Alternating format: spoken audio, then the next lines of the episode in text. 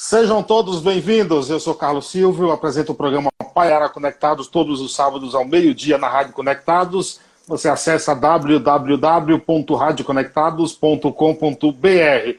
Nesse período de pandemia, as nossas entrevistas são aqui no Instagram, depois a gente transforma isso em podcast, né? Mas você pode acompanhar a gente no Spotify e também no site exclusivo do programa, que é paiayanaconectados.com.br Hoje, 18 de 5 de 2020, edição de número 54 do Ex-Quarentena. E todo dia a gente traz um convidado aqui. Enquanto ele derruba o celular, eu vou falando aqui para gente, para ele se ajeitar. Claro que hoje a gente vai falar de um tema importante. E aí, a humanidade é capaz de encontrar soluções durante as adversidades? Quem vai responder isso e mais outras questões é o professor e historiador Cauê Kaique Gomes. Pô, quase um CQC ali, hein? É, Cara, obrigado, obrigado viu? obrigado por aceitar o convite de participar aqui com a gente, viu? Imagina, Carlos, eu que me sinto prestigiado e agradeço o convite. É, o Ca... teu Kaique ali é um pouco diferente, né? Com C mudo no final, né? É, exatamente. Uma, uma overdose de C, né? Como diria minha mãe. É, exatamente, exatamente. É. Como é que tá a tua quarentena? Olha, minha quarentena tá de, tá de bastante trabalho, de bastante leitura, de bastante produção intelectual, né, que é um dos instrumentos que a gente tem, que a gente possui para conseguir ter sanidade no meio de todo esse processo. E, acima de tudo, né, de continuar, conseguir ler e, e, o significado de todo esse processo que a gente vive e ainda mais é, transformar isso num objeto histórico, né, como historiador que sou. Exatamente. Você é professor do Colégio Marista, é isso? Isso, sou professor do Colégio Marista Diocesana aqui em São Paulo. Fica onde ali? Fica em que zona aqui de São Paulo? Fica na zona sul de São Paulo, ali em frente ao metrô, é, ao metrô Santa Cruz, em frente ao shopping. Ah, sei, aquela região ali da, da Domingos de Moraes, por ali. Isso, Domingos de Moraes, na Vila Mariana, exatamente. Isso, conheço ali. E aí, e a humanidade vai sobreviver essa pandemia? Com a palavra você. Você que é o cara que vai decidir isso hoje. Olha, olha que, imagina, que, que hoje. Mas, ó, na condição de historiador, meu caro Carlos, eu posso te dizer que sim. É, uma leitura dos principais fatos, não é? Da nossa humanidade, dos principais fatos em que nós estamos inseridos, é, enquanto espécie, acima de tudo, denotam que sim, que, que é possível é, sair dessa experiência de uma maneira relativamente intelectualmente aprimorado, humanamente aprimorado, enquanto pessoas melhores, enquanto pessoas mais é, intelectualmente fortalecidas e providas de uma série de qualidades, né, de qualidades que são fundamentais para viver em sociedade, que são fundamentais na nossa condição de humanos, que são fundamentais assim para nos perpetuarmos enquanto espécie e demonstrar que a partir das adversidades somos dotados a conseguir construir é, novos contextos, novos aprendizados. E aí a gente pode fazer uma série de apontamentos à luz da ciência histórica que nos comprovam isso. É, em momentos de guerra, pandemia, que o homem já foi capaz aí de, de... guerras que o homem cria, né? A pandemia não, ela, ela é, é outro, outro caso, mas o homem já moldou padrões de comportamentos é, ao longo da história. Exatamente. Quais os, quais os conceitos aí para que essas mudanças venham a acontecer? É, essa é uma, é uma colocação muito feliz, que eu acho que é um excelente ponto de partida, Carlos, para a gente pensar o seguinte, para isso eu vou me valer de uma das palavras da historiadora, da filósofa Hannah Arendt, que assim escreve, né? Em 1963, pontualmente, ou seja, pós Segunda Guerra Mundial, a Hannah Arendt publica um livro, um livro chamado Eichmann e Jerusalém, que é uma obra sobre o processo é, de, um, de um julgamento que ocorreu contra um criminoso nazista. Né? No livro, que desencadeia uma tese da, da filósofa intitulada A Banalidade do Mal, ela está ali acompanhando o julgamento de um nazista, e a partir desse julgamento, ela observa que a condição humana é um objeto que também podia estar é, sendo ressignificada a partir daquele julgamento ela diz basicamente assim, ao observar os nazistas, ao observar um, um, um, soldado nazista, que agora era réu de um tribunal, de um tribunal presidido por judeus, é, e, a, e a observar aquela situação, ela assim afirmava, né? Abre aspas. É, um homem, um, uma vida sem pensamento é totalmente possível. Mas ela fracassa em fazer desabrochar sua própria essência. Ela não é apenas sem sentido, ela não é totalmente viva. Homens não pensam, homens que não pensam são como sonâmbulos. Então, o que, que ela está nos querendo convidar? Né? O que, que ela nos convida a pensar nesse momento? Que, por exemplo, ela ali, pontualmente, ao observar uh, o pior da condição humana posto na Segunda Guerra Mundial. E você tem, dentro do século XX, duas grandes guerras que trazem como marco para a história da humanidade o que há de mais violento da nossa condição humana, o que há de mais primitivo. Quando você pensa, por exemplo, que no século XX, nas palavras lá do historiador, também historiador, Eric Hobsbawm, você tem 180 milhões de mortos distribuídos entre as suas guerras, nós estamos observando que o século XX nos caracteriza enquanto dotados de um instinto tão primitivo que o que, o que sai, né, o que resulta de todo esse aspecto primitivo da nossa essência. A gente pode partir do princípio de que entre as duas grandes guerras mundiais, o ser humano cria, por exemplo, a partir de um contexto de adversidade como um fronte, como um campo de batalha, a gente vai observar o surgimento de um grande é, fenômeno da medicina. Então você tem ali o Alexander Fleming criando a penicilina entre a Primeira e a Segunda Guerra Mundial, que uhum. foi uh, primordial para salvar vidas desses combatentes no contexto dentro e pós-guerra. Então é um primeiro exemplo de como a gente pode partir de uma análise, é, de uma análise historiográfica de conflitos violentos como uma guerra, ou de conflitos adversos como uma guerra, para pensar em encaminhamentos do que a sociedade, do que a humanidade pode produzir como resultado extremamente positivo da sua condição humana.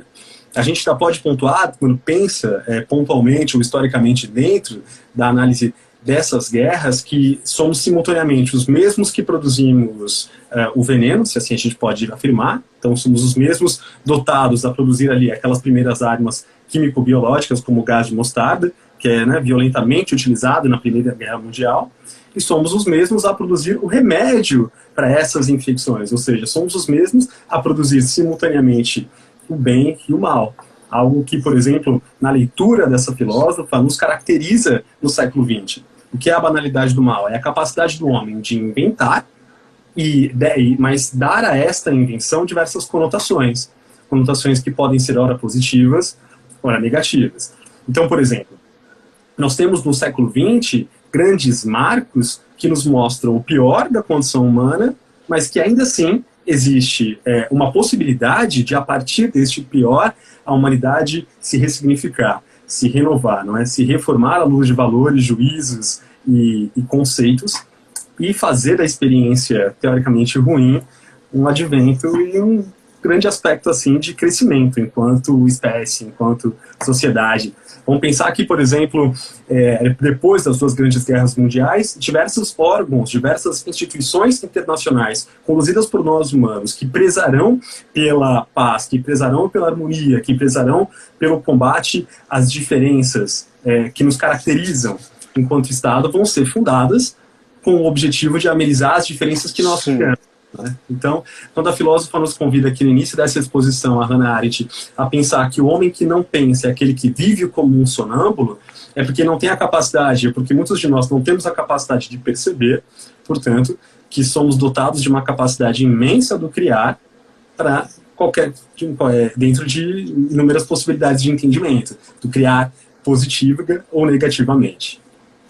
Nós, nós costumamos reclamar das, da, do caráter humano, da, de uma sociedade, de termos uma sociedade mais justa. E quando a gente passa por um momento desse, aí a gente diz seremos melhores. É, não melhoramos em relação a, a, grandes guerras, em relação a outras é, epidemias, a humanidade não evoluiu. E aí eu acrescento o seguinte: tem uma frase que eu não sei de quem é, eu já ouvi o filósofo Luiz Felipe Pondé é, falando, mas não sei se é dele, que ele diz o seguinte: é o homem por si é mal. É isso mesmo. É interessante, né? É interessante porque a, a, a afirmação do filósofo ela é muito feliz para esse momento, porque é, existe algo na natureza humana, um instinto que muitas vezes nos impele uma condição que a gente julga ser natural de concorrência, que em muitos aspectos nos, nos leva a comportamentos é, considerados perniciosos, negativos, um tanto quanto maldosos. Simultaneamente a isso, a gente tem uma capacidade destrutiva que é muito similar à nossa capacidade de construir. Então, veja, existe na condição humana uma condição que a gente pode chamar de natural, que para grandes teóricos, não só o Pondé, se a gente puder afirmar que é dele, mas acredito que sim, essa colocação que você, é, infelizmente, nos traz para a discussão. Assim como a gente pode recorrer a outros teóricos, como, por exemplo, ali do século XIX, que vão dizer que o homem é o lobo do homem, como o próprio Rousseau, em que a gente tem a seguinte premissa. O ser humano tendencia horas para o bem, horas para o mal.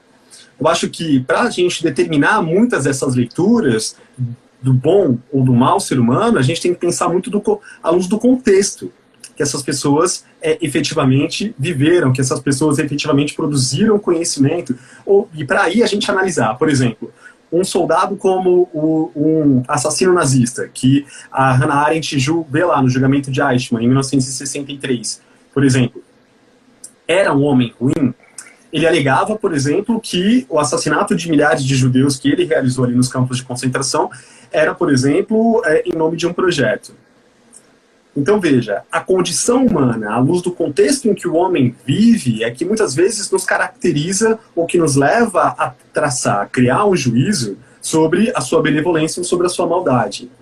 A gente tem sim, lamentavelmente, uma série de exemplos na história da humanidade que nos levam a crer que em determinado momento o homem age à luz de um individualismo tão grande, à luz de uma perversidade tão grande que sim, ora, julgamos aquele homem como mal. Mas, simultaneamente a isso, teremos uma série de ações, como até mesmo no contexto em que vivemos hoje, em que, a partir da condição humana, surge, surgem movimentos espontâneos é, de solidariedade, surgem movimentos expressivos de é, solidariedade humana em prol, da, em prol de uma causa. Como, por exemplo, a gente tem observado no momento em que vivemos, paralelamente a todo esse caos, a organização da sociedade, a partir do próprio cidadão e não do Estado, em prol, por exemplo, de ações que visem beneficiar ao próximo. Então, essa premissa, ela tem que, na minha leitura, é claro, e a gente podia trazer isso pra, na análise de vários teóricos, e a maior parte dos teóricos, principalmente ali do século da transição do século XIX para o século XX, vão afirmar que a condição humana é uma condição má. A minha leitura é que a gente precisa sempre analisar a condição humana à luz do contexto em que esse homem vive, para aí sim pensar sobre a, né, a, a sua bondade ou a sua perversidade. É, partindo, do, partindo do princípio que a história não se repete, é, fazendo uma observação do ponto de vista histórico, que semelhanças e diferenças nós podemos tirar disso tudo? Bem interessante, bem interessante. Quando a gente pensa sobre a ideia da história, né, e aí a, é, a gente vai recorrer muito a uma discussão que as nossas aulas, enquanto professor de história, suscita, é a ideia de que muitas vezes o historiador e aquele que produz história é visto como um personagem social a quem cabe narrar esses eventos da humanidade, né? Interpretando-os à luz de seu tempo para elaborar propostas de entendimento que nos levem a auxiliar a conceber no hoje, na contemporaneidade, que, primeiro, a história efetivamente ela nunca se repete, mas a observação atenta dela nos permite compreender, então, semelhanças e diferenças e traçar essas comparações e analogias para que a gente possa construir um entendimento do que é o ser humano. Então, quando a gente faz, por exemplo, essas comparações de que a história nunca se repete, é a leitura básica de que, por exemplo, hoje vivemos um contexto pandêmico. Também o vivemos no início do século XX, com a, com a gripe espanhola, que tem aí, entre dados mais recentes, índices de mortalidade muito maiores do que, por exemplo, a pandemia da Covid-19. Temos no século, no século XIV a grande peste negra, ou seja, Sim. o gente está observando? A gente tem que, por exemplo, construir um entendimento da realidade da humanidade, de por que a história nunca se repete, porque, por exemplo, estes marcos, estes eventos acontecem. Mas para que é que eles servem?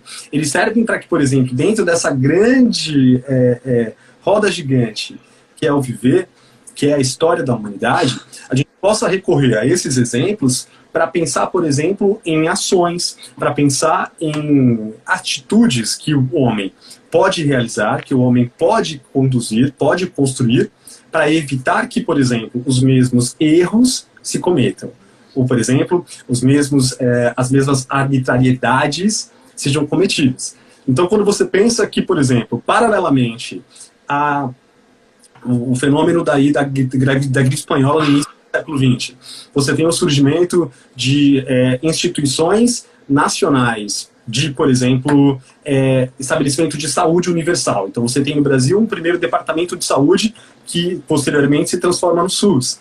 Você tem, por exemplo, na Europa o surgimento de é, leituras de ação médica que previam que, por exemplo, para uh, conter a disseminação da peste negra, você tinha que ter é, isolamento social. Então, observe o que a gente está aqui construindo. A história nos serve para, ao observarmos esses fenômenos, entender como a, como a condição humana é uma condição assim é, tão intensa e muitas vezes tão louca, em que, por exemplo, a, a humanidade, enquanto humanidade, já passou por adversidades como a que nós vivemos hoje o grande legado é, a grande reflexão, na minha, no meu entendimento, é pensar o que é que todas essas experiências suscitaram de aprendizado. Você tem como legado os grandes sistemas únicos de saúde que surgem, não só no Brasil, mas no mundo. Você tem como, como legado, por exemplo, políticas é, transnacionais que visam, por exemplo, no caso ali da peste negra é, no século XV, que visam, por exemplo, o estabelecimento de políticas higienistas, ou seja, de estabelecimento de saneamento básico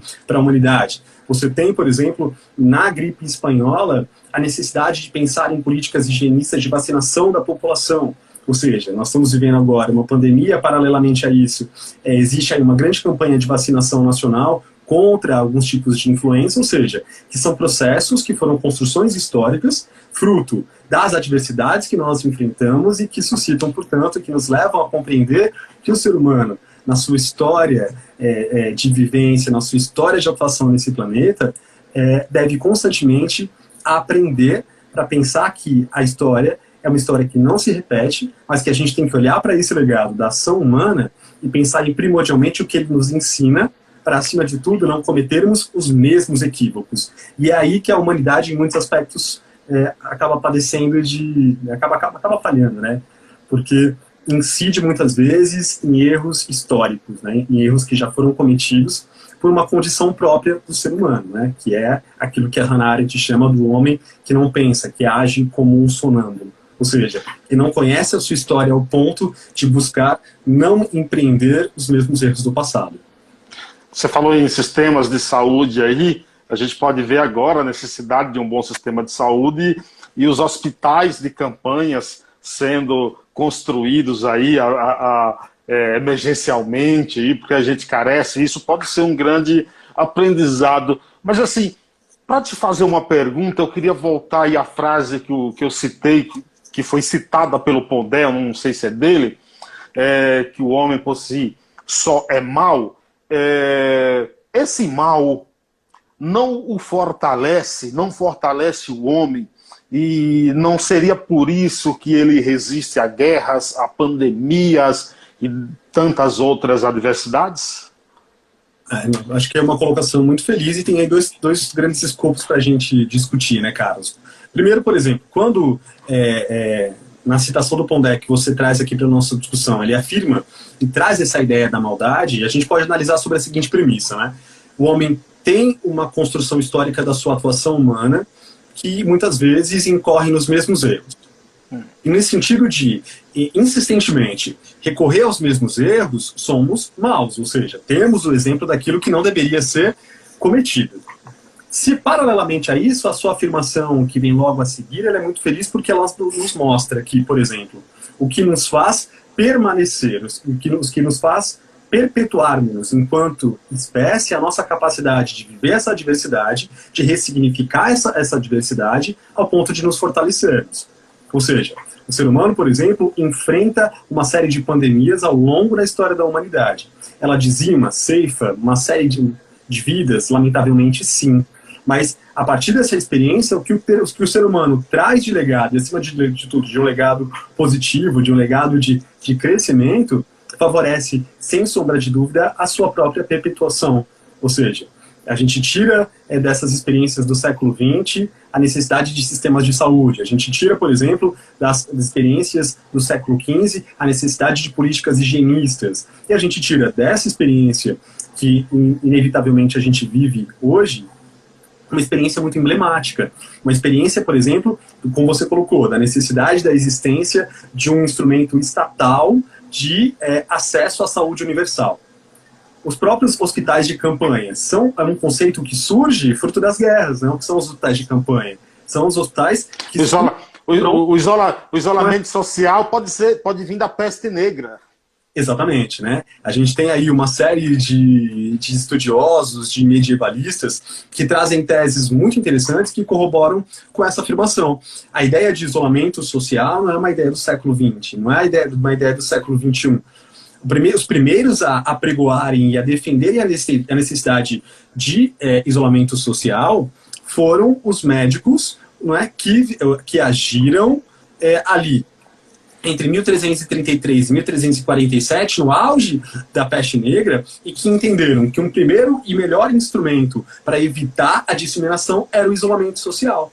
E aí você tem, por exemplo, em grandes surtos da peste, como foi a peste americana ou ainda a peste inglesa, a ideia de que desse isolamento social, ou seja, é dessa ideia de evitar a circulação de pessoas a fim de reduzir o índice de proliferação de uma doença, é, primeiro, um legado que nos mostra que é possível. Segundo, um legado que nos mostra que o que a gente está vivendo hoje, pontualmente, não é uma invenção da modernidade, muito pelo contrário.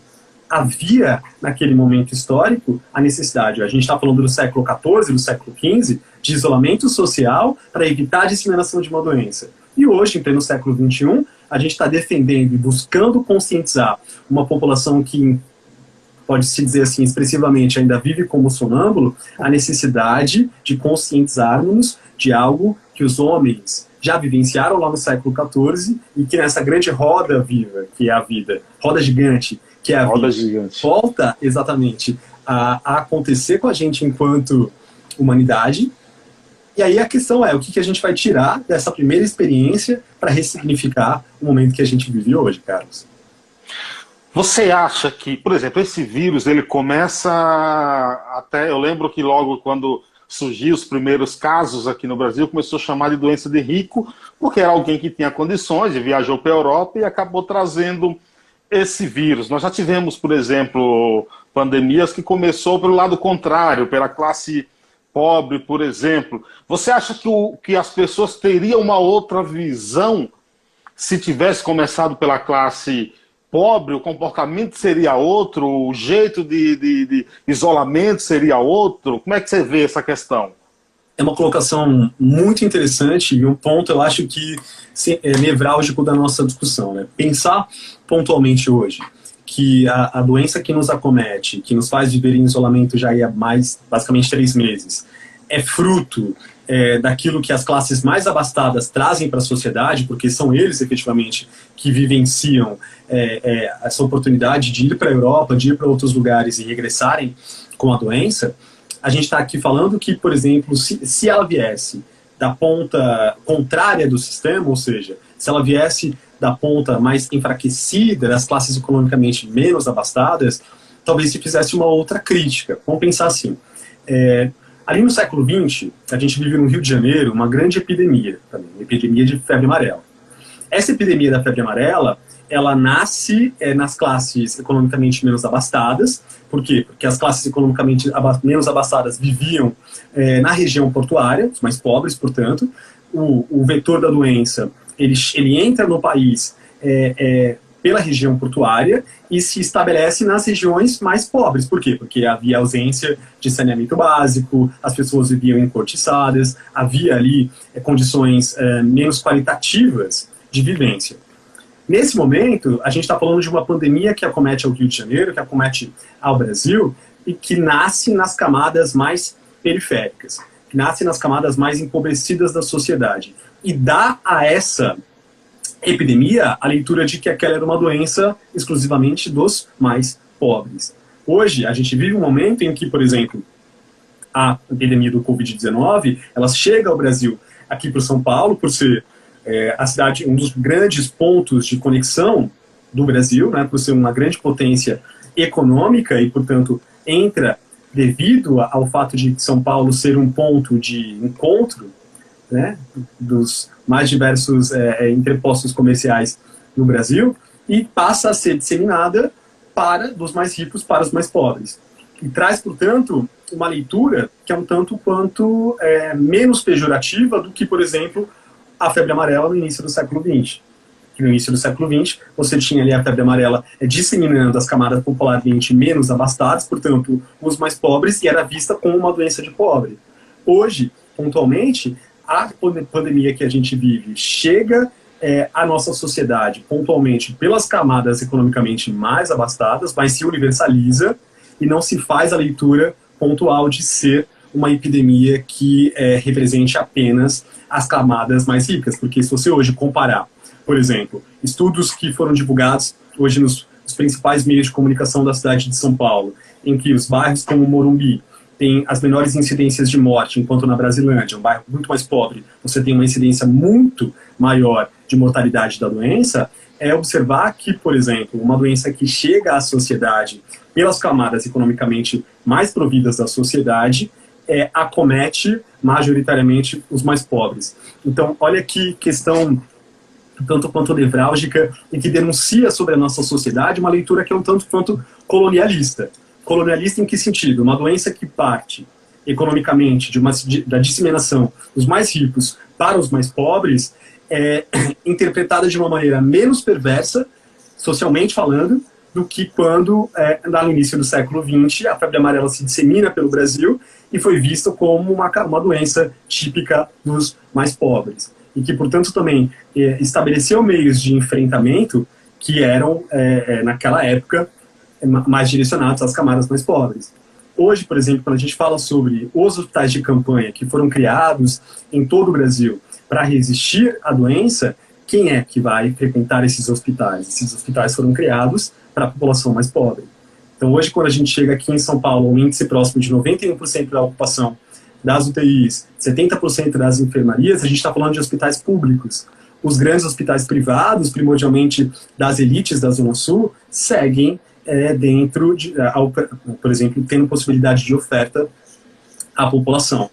Então, existe um ponto que é um tanto ponto colonialista nessa condição ou seja, uma doença que foi disseminada é, né, dentro da sociedade brasileira, oriunda das camadas mais ricas, ela não é traduzida, não é discutida socialmente dessa maneira.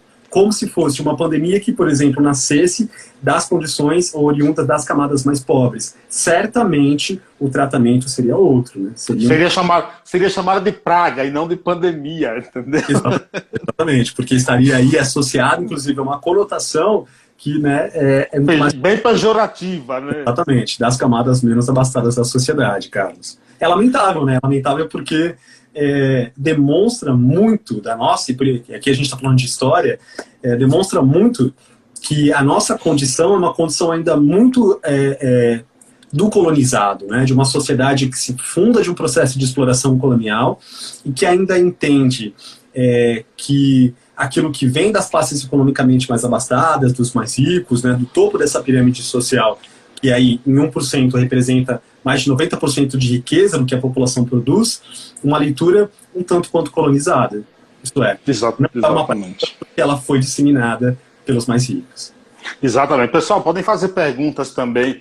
Você falou aí em, em, números aí, eu gostaria de saber também a tua opinião, como você vê, por exemplo, esses números que são divulgados, ó, oh, o Brasil passa a Rússia, o Brasil passa a Espanha, outro dia eu vi o Brasil passa a Bélgica. Pô, mas a Bélgica tem 11 milhões de habitantes, São Paulo tem mais de 12 bilhões de habitantes.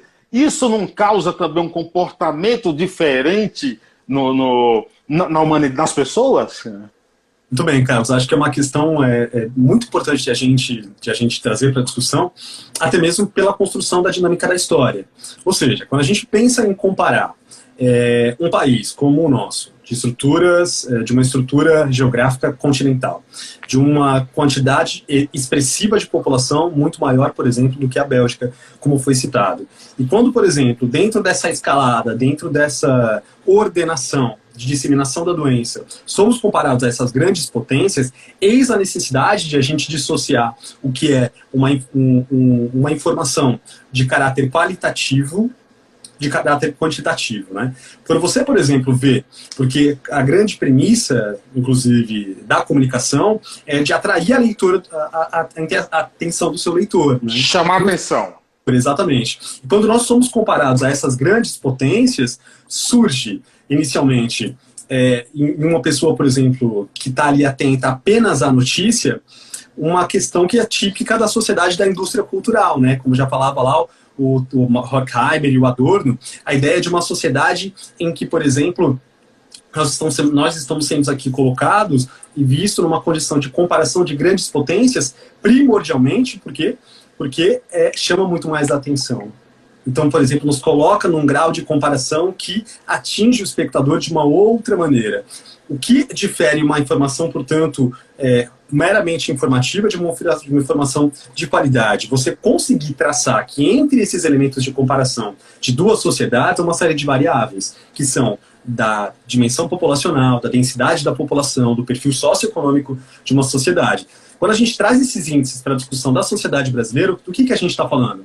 A gente está falando de uma sociedade em que, por exemplo, ainda é, no Brasil, no século XXI, palanque de campanha para uma série de políticos, por exemplo, levar o saneamento básico a todo o município, a todo o estado, a todo o país, entende?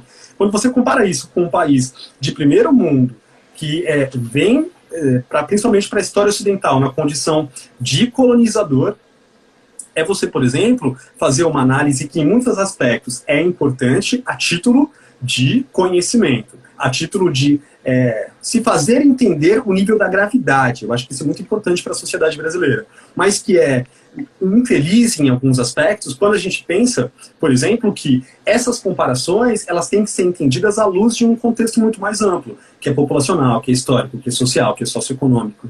Né? Então, por exemplo, a gente está falando de, se a gente comparar hoje a ideia de que, uh, por exemplo, esse uh, auxílio emergencial que o governo está pagando é, em valores extremamente expressivos, e ainda assim, aquém das necessidades do povo, quando comparados ao fato de que na Alemanha houve uma mesma política é, de atendimento emergencial da sua população em algo próximo a 5 mil euros, certo?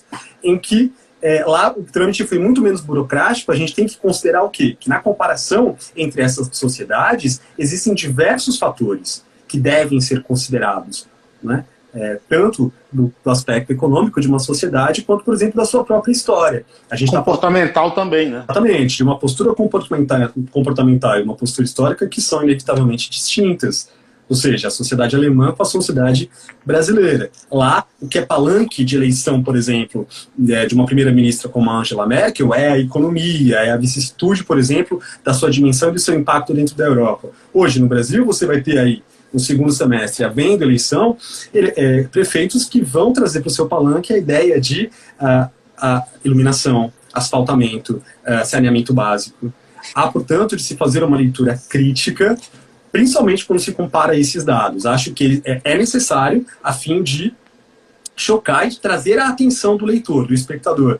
Mas há, sem sobrar de dúvidas, a necessidade de se aprender a utilizar esses dados, de comparar esses dados de uma maneira mais qualitativa que considere, portanto, os fenômenos históricos, os fenômenos sociais, os fenômenos econômicos, que aí efetivamente caracterizam as sociedades. Quando eu falo em comportamento, por exemplo, talvez é, na Alemanha eu torço muito para que isso aqui chegue. É, quando se pede um distanciamento, por exemplo, social numa fila, você não precise marcar com tinta dois metros de distância, as pessoas sabem. Eu, eu sempre cito, cara, como um exemplo de bom comportamento, de, de, de, humanidade. De, é uma, na Espanha tem a Maratona do Rei. Não sei se você conhece, se você é atleta também. Não, tem, a mara... tem a Maratona do Rei. Em 2012, 2012 um africano estava liderando a, a corrida e faltando poucos metros, como ele estava numa boa distância para o segundo colocado, que era um espanhol, ele ficou olhando para a torcida, meio que já comemorando, o espanhol veio e chegou próximo dele, né? Ao chegar na linha de, de, de cruzar ali no final, o espanhol não ultrapassou. O espanhol empurrou ele para que ele ultrapassasse primeiro. Depois o repórter foi perguntar para ele o, o, por que, que ele fez aquilo. Ele falou, mas foi, o que foi que eu fiz? Não, você poderia. Não, mas o que foi que eu fiz? Eu não fiz nada. Que graça teria eu ganhar uma corrida desse jeito? Ele é o vencedor, entendeu? Talvez a gente precise desse tipo de, de comportamento, né? Pergunta aqui da Ale Brás. Ale Brás ou Ale Brás, não sei. O K, deve ser alguma é, é, amiga íntima sua, K. É, você não acha que essa visão colonizada foi ou será substituída pela xenofobia relacionada aos chineses? Claro. É, é, obrigado, Ale, pela colocação. Eu acho que, sem sombra de dúvida, Ale, a gente incorre nesse risco, né? A gente incorre na possibilidade de, por exemplo, é, ter e a gente, por isso que é importante, né? Lá no início do processo da disseminação da doença, por que, que ela recebe o nome, inclusive, de Covid-19 e, aí a necessidade da propagação dessa conceituação? Exatamente para combater qualquer ideia distorcida de que, por exemplo, é, era um vírus tipicamente chinês. Então, por mais que você tenha uma série aí de políticos no âmbito nacional e internacional que, em muitos aspectos, associam a doença propriamente a um país, você tem a necessidade de uma, de uma informação qualitativa, de uma informação emancipadora, conscientizadora, que nos leve efetivamente a compreender que é, uma, uma, uma, experiência como essa não é uma experiência que deve acentuar a diferença entre as pessoas, acentuar, por exemplo, responsabilidades, mas que deve denotar da nossa experiência humana aquilo que existe de mais proveitoso. Ou seja, a ideia de por exemplo, a gente pode partir de vivências como essas, de vivências, ad, vivências adversas como essa, uma série de, de aprendizados, aprendizados que nos congregam enquanto é, sociedade, enquanto humanidade. Em muitos aspectos, lamentavelmente, quando a gente é, é, discute temáticas como essas, a, a gente chega aí a leituras um tanto quanto equívocas como essas, que acentuam, por exemplo, o xenofobismo, que acentuam, por exemplo, o desamor, o ódio dentro de uma sociedade. Por quê? Porque existe, por exemplo, dentro da sociedade brasileira um processo histórico de formação que deve ser considerado em que muitas vezes eh, a ideia da construção de um projeto de Estado-nação, a construção de uma identidade nacional é, é erroneamente confundida com patriotismo. E aí, por exemplo, já tem uma série de teóricos que vão dizer isso para a gente nos estudos sobre o século XX e o século XXI. Lamentavelmente, você tem um poder de coesão de uma sociedade, e por isso a Hannah Arendt lá vai falar sobre a banalidade do mal, né? Você tem um, um, uma série de aspectos que são muito mais fáceis você unificar, unir uma sociedade em prol do que se odeia, do que se teme, do que se desconhece, do que de valores afins. Então, lamentavelmente, a gente observa que, em muitos aspectos, fruto de uma desinformação, fruto, portanto, da ausência de conhecimento, que a gente vai postular aqui como ignorância, a ascensão de valores xenofóbicos como esses, em que, em muitos aspectos, se coloca a ideia de, por exemplo, no contexto da Covid-19, ser uma doença chinesa, e, portanto, né, amplia a ignorância é, e que, portanto, acaba só acentuando essa, né, essa, essa ignorância propriamente entre os homens nessas situações, nós poderíamos, por exemplo, pegar aquela frase de Nelson Rodrigues, quando ele diz a humanidade é uma invenção que não deu certo. É, exatamente. exatamente. É... Eu acho que a, ideia, a humanidade é uma invenção que, que ainda está em construção, né? E aí estando em construção, eu acho que os erros são passíveis, mas acima de tudo há de se haver a empatia e a, uma, a humildade de conseguir. Por isso que a gente está falando de história, de uma história que não se repete, mas que deve ser é, é, constantemente reescrita para se pegar essa fatalidade, entendê-la como uma transitoriedade que nos eleva, ou que devia nos elevar, a estágios cada vez mais uh, ricos e felizes, né? E produtivos de aprendizagem. Eu não sei se você concorda comigo, mas tem uma lição que isso está nos dando, que é o fato, por exemplo, de muitas pessoas que às vezes têm dois, três carros na garagem, se acha mais importante, se acha mais importante porque nasceu em um determinado lugar, se acha mais importante porque ele acha que o sotaque dele é o, é o correto, entendeu? Acho que essa lição, hoje ele está meio que igual, né? Então tem essa lição aí. Quem pergunta aqui é a Fequeiroz, professores, professores, professor, professor só é ele, viu? O que você pensa sobre as pessoas que não enxergam a pandemia que vivemos como um real problema? como vocês disseram, esses problemas que ocorrem anteriormente trouxeram aprendizado para a sociedade? E ela completa aqui, ó. Muitas pessoas acreditam que o isolamento social é algo desnecessário e isso me assusta muito. Obrigado, Fê. Muito obrigado, acho uma excelente colocação, Fê. E vamos tentar começar a construir isso, né? Muito do, dessa temática, muito acho do que pode vir a responder essa sua inquietação, Fê, é típico do, do próprio entendimento do que é a história. Então, o que, que a gente está buscando aqui construir? A ideia de que, por exemplo, o conhecimento da história se faz necessário para que nesta chamamos assim, nesta roda gigante que é a humanidade, dos nossos ápices das nossas quedas, possamos aprender. Então, veja, é aí que a gente vai pensar muito em que, por exemplo, no século XXI, então a gente está falando aí, do momento histórico em que nós vivemos, da história do tempo presente, você tem a disseminação, a universalização, primeiro, do acesso à, da tecno, própria tecnologia, que nos possibilita o acesso à internet. Só que, em muitos aspectos, é, essa informação que passa a ser agora universal, isso é, um aluno na minha aula aqui na Vila Mariana pode, por exemplo, acessar um site de notícias na Alemanha simultaneamente. Como um aluno lá, por exemplo, no Ceará, em qualquer lugar do mundo, pode ter essa grande é, possibilidade de acesso à informação. O acesso à informação, lamentavelmente, no século XXI, não significou a conscientização da população ou a educação da população.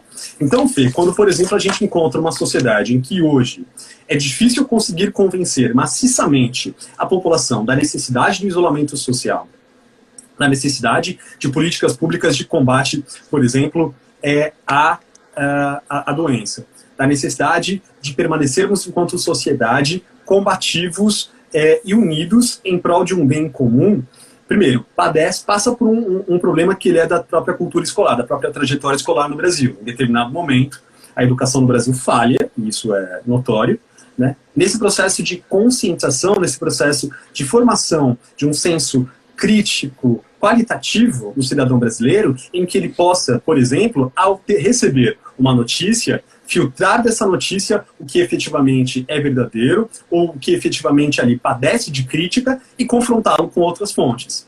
Esse é um primeiro aspecto que nos denota, denota a ideia de que a nossa sociedade é uma sociedade que tem muita informação, mas sabe muito pouco.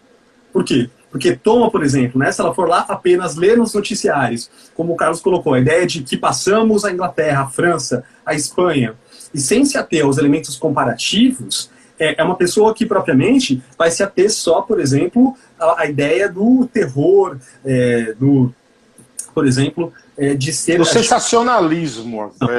Tanto quanto sensacionalista. E o que a gente vive hoje na sociedade é algo que é, essa ausência de conscientização e essa ausência, muitas vezes, de entendimento do que está acontecendo e de conscientização das posturas que são necessárias nesse momento, bate nessa mesma tecla. Na ideia de uma, de uma sociedade que precisa ser constantemente ensinada, constantemente conscientizada da necessidade de determinadas posturas, a fim de se estabelecer, por exemplo, um bem comum, e isso esbarra em diversos contextos, em diversos conceitos, como da individualidade, como do egocentrismo, como a ideia de que até alguém colocou aqui em algum momento, acho que foi o Igor, aqui nas perguntas, a ideia de uma sociedade que precisa lutar diariamente para ter o que comer. A gente está falando de um país que volta para a lista da miséria, né? que volta aí, esses últimos anos, para uma condição historicamente precária. Então, do que, que a gente está falando? Que, na minha leitura, o melhor instrumento para combater, por exemplo, isso, ele sempre passa pela educação.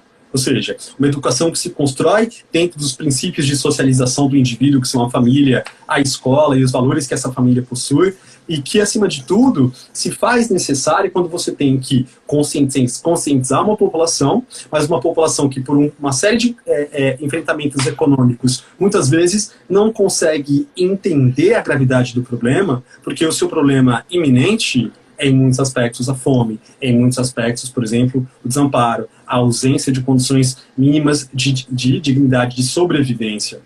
Lamentavelmente, em relação a tudo isso, o que, que a gente observa? A gente observa que, em muitos aspectos, essas informações mais servem à desinformação, e, portanto, aqui a gente está falando de uma sociedade que precisa ter no chão riscado onde ela deve parar, numa fila de banco, numa fila de mercado, em qualquer aspecto de convivência social, porque não consegue ter a autonomia e a conscientização necessária para perceber o seu papel e, acima de tudo, que o seu papel e a sua ação terá um impacto na forma como toda a sociedade vai se desenvolver a partir daí. Veja aqui, por exemplo, para as pessoas que viveram no século XIV e a peste negra, o isolamento social, obviamente, não foi é, agradável. Mas a gente pode, sem sombra de dúvida, tirar uma série de adventos que surgem da, da humanidade a partir dessa experiência. Ou seja, por que, que, por que, que a gente, por que, que a gente só se atém a grandes fatos da história, como por exemplo, o isolamento não começou hoje com o coronavírus, já vem de outras pandemias. Por que, que a gente só se atém a esses fatos da história e quando está com a água no pescoço, a água é, morrendo afogado? Então, porque as pessoas têm uma grande. Existe um grande ato entre o entendimento de um processo e a vivência de um processo. Então, eu posso aqui teorizar, a gente pode aqui, Carlos, teorizar longamente sobre, por exemplo, a necessidade é, de é, isolamento social. Enquanto, para muitas pessoas, isso se torna uma discussão puramente teórica, então, puramente retórica, que vai ficar aqui no campo das ideias, trocando uma série de elucubrações, quando essas pessoas se é, é, não sentem na prática, ou só sentem na prática, é que efetivamente, efetivamente elas tornam esse aprendizado significativo. O que, que a gente está aqui construindo? Está construindo a ideia de que, é, eu disse aqui em determinado momento, que lamentavelmente a educação no Brasil pós, segundo, é, pós metade do século XX fracassa, e ela fracassa porque ela não consegue formar no seu jovem, formar na sua, na sua população, um elemento de conscientização é, satisfatório para que, por exemplo, as pessoas possam entender que, mesmo que, por exemplo, a doença não atinja diretamente a minha família ou a sua, a necessidade e as ações que as nossas famílias tomarem terão impacto sobre um coletivo. Então, a gente está falando de uma sociedade que, no contexto da indústria cultural, que após o século XX é massificada de informações, informações que, em muitos aspectos, não são qualitativas e que só corroboram essas teses que são tanto contegóicas individualistas, do meu papel, do meu interesse, da minha necessidade. E aí o Pondé, já citado por você, e aí o Hobbes, no século XX, no século XIX, no século XIX vai dizer que o homem é o próprio homem do globo do homem. Ou seja, enquanto, na minha leitura, a educação fracassa na construção desse entendimento, a gente vai continuar a ter, e aí quando a gente fala sobre educação, não só a instituição escolar, mas todos os elementos de sociabilidade de um indivíduo, que são família, que é sociedade, que são os seus valores, fracassam na formação de uma sociedade efetivamente feliz e eficaz em construir, em inculcar no seu cidadão esse entendimento. O Igor tinha perguntado, feito uma primeira pergunta, que você já respondeu. Ele diz aqui: pois um, lock, um lockdown, o nível de desemprego, fome, crime irá aumentar. Como vamos retornar disso, economicamente falando? É, um, é, uma, é uma pergunta é uma pergunta interessante, né, Igor? É, é uma pergunta que se envereda por uma leitura econômica. Então, por exemplo, já se discute desde Adam Smith, e a gente está falando aqui de um conteúdo que, se, eu, se fosse a minha aula, seria um conteúdo de oitava ou segunda série do ensino médio, que a gente discute, por exemplo, que os pais do, da economia clássica, eles vão em determinado momento ou tendenciar para uma economia extremamente liberal e não intervencionista e vão defender a necessidade de uma política puramente intervencionista. Há necessidade, e a gente vai discutir, podia discutir aqui longamente, sobre a necessidade das sociedades, por exemplo, se desenvolverem economicamente de uma maneira que promovesse equidade na produção das suas riquezas. Então, quando a gente está falando sobre equidade, é dar a possibilidade, como o Igor citou aqui em determinado momento, aquele que trabalha de manhã para, por exemplo, ter o pão é, do meio-dia, ter o pão da sua noite, a gente está falando de uma sociedade que precisa, primeiro, reparar as suas iniquidades, as suas diferenças, isso no âmbito econômico, distribuir melhor a sua renda, trabalhar em prol da necessidade de o desenvolvimento é, é, de, de uma estrutura social mais dinâmica e que concentre menos renda, para que, por exemplo, a gente não tenha que padecer dessa, desse questionamento, que é um questionamento válido, mas é um questionamento tipicamente fruto da iniquidade, da iniquidade que a gente vive.